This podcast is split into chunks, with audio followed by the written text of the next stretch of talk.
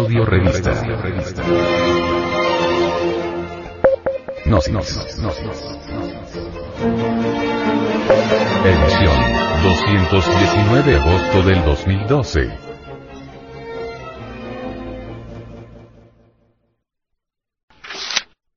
El ególatra y su querido subconsciente. El ególatra, por causa de serlo, considera que su querido ego, no puede ni debe ser aniquilado, ni siquiera por considerarse como elementos subhumanos, inhumanos e infrahumanos que lo alejan del crecimiento espiritual. Y su ignorancia es tan letal, que lo considera parte disque de un ser no espiritual que nos da conocimientos nuevos, experiencias nuevas, alternativas nuevas. ¿Cómo es el ego? Lo negro lo ve blanco, lo blanco lo ve negro. No conoce el ególatra que el ego sabe más por viejo que por ego, pues él repite lo que conoció en el ayer, no tiene nada del presente. Y para agravar el asunto de su ignorancia, piensa el ególatra, que si eliminamos el ego, separaremos el cuerpo de la mente, o sea, que no sabe que la mente, la que nos proporciona todos los dolores tanto físicos como psicológicos, es algo fatal pero él la ve sagrada y dice que nos ayuda a madurar, a crecer, a alcanzar la perfección espiritual y que nos guía hacia lo divinal. Esto es tanto como decir, la mente es nuestro ser íntimo, el Dios que está en medio de nosotros. ¡Qué locura! Eso de hablar sobre lo que la mente jamás ha conocido, ni conocerá, es la madre de todas las locuras. El ególatra no conoce que el ego está constituido por elementos subjetivos que él mismo ha creado y que no nos traen la felicidad real del ser, o acaso nos hacen felices las manifestaciones de odio, envidia, celos, ira, resentimiento, etc. etc. El ególatra, adora tanto a su querido ego, que no alcanza a percibir que cada elemento que es eliminado nos hace libre de sufrimientos. Si por ejemplo, eliminamos el odio quedamos libre de ese sufrimiento que nos proporciona y esa libertad nos permite conocer lo que es el amor. Si aniquilamos el fanatismo religioso, quedamos libre de los celos religiosos, de la intolerancia, del irrespeto hacia nuestro prójimo, y esa libertad nos permitirá accionar el don de comprender que cada religión tiene una parte del conocimiento de la divinidad, verbigracia. El budismo nos da el conocimiento de nuestra Buda íntimo. ¿Y quién es el Buda interior? Nuestro Padre que está en secreto. El cristianismo nos enseña la acción de nuestro Cristo íntimo. ¿Y quién es el Cristo íntimo? Es el fuego sagrado de nuestro Padre que está en secreto. Es el primogénito de la creación tanto en el macrocosmos como en el microcosmos hombre. Él es quien desde las profundidades de la conciencia nos ha de salvar. Si toda la humanidad eliminara de su interior psicológico, incluyendo, obviamente, al egolatra, crearíamos en nosotros el hombre interior crístico, en vez de llevar cargando este fardo de pecados, de problemas, conflictos, sufrimientos, etc. Creados por el ego. ¿Cómo viviríamos sobre la faz de la Tierra si todos aniquiláramos el yo del robo, por ejemplo? Ahora, si extirpáramos la violencia, el odio, el terrorismo, la envidia, la codicia, la ira, el miedo, etcétera, etcétera, etcétera.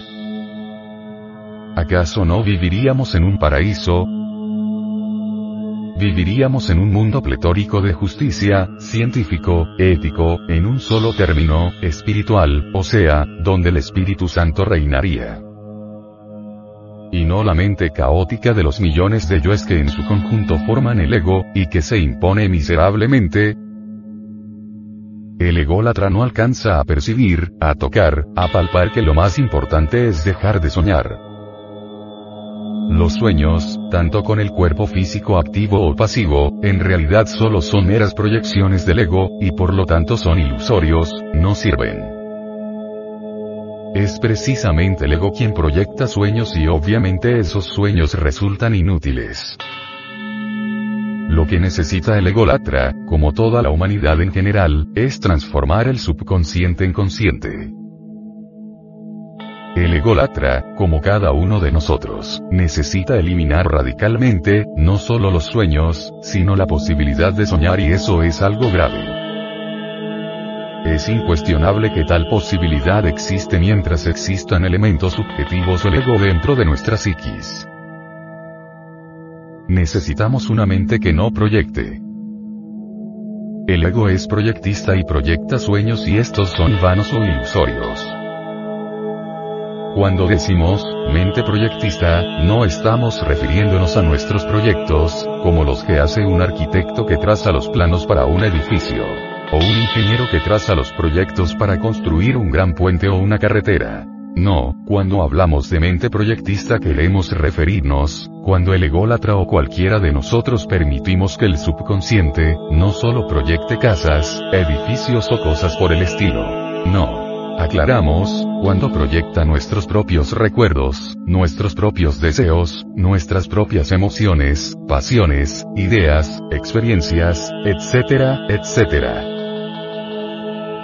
La mente proyectista, proyecta sueños, y es claro que mientras el subconsciente exista, existen las proyecciones. Cuando el subconsciente concluya, cuando se ha transformado en consciente, las proyecciones concluyen ya no pueden existir, desaparecen.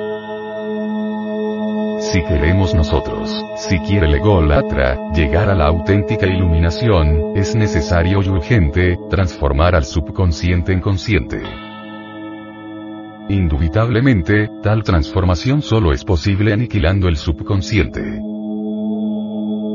Pero el subconsciente es el ego, entonces hay que aniquilar al ego, y eso es precisamente, lo que el ególatra no quiere. Él no anhela que su subconsciente deje de existir, para que en su lugar venga su conciencia objetiva, real y verdadera.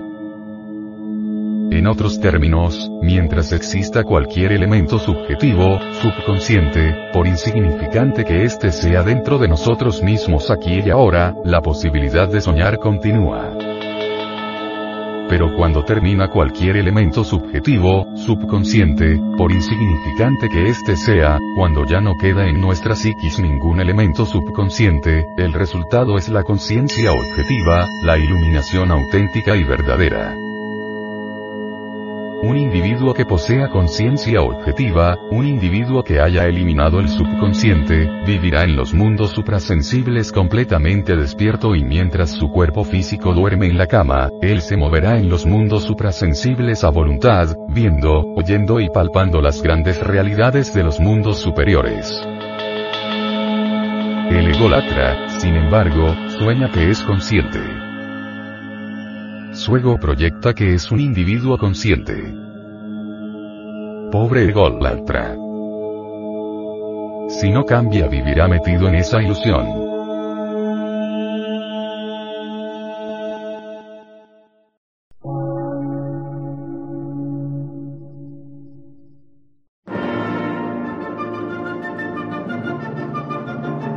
Emisora, gnóstica, transmundial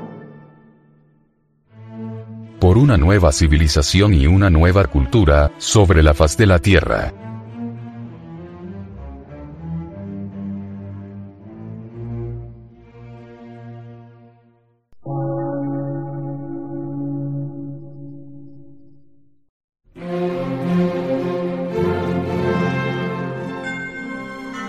Medio de radiodifusión científico, artístico, místico y filosófico.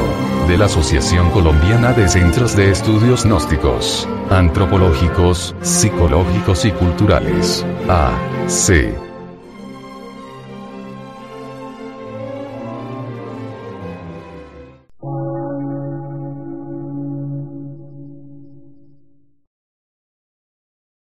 Lectura en movimiento. Difusión sin fronteras.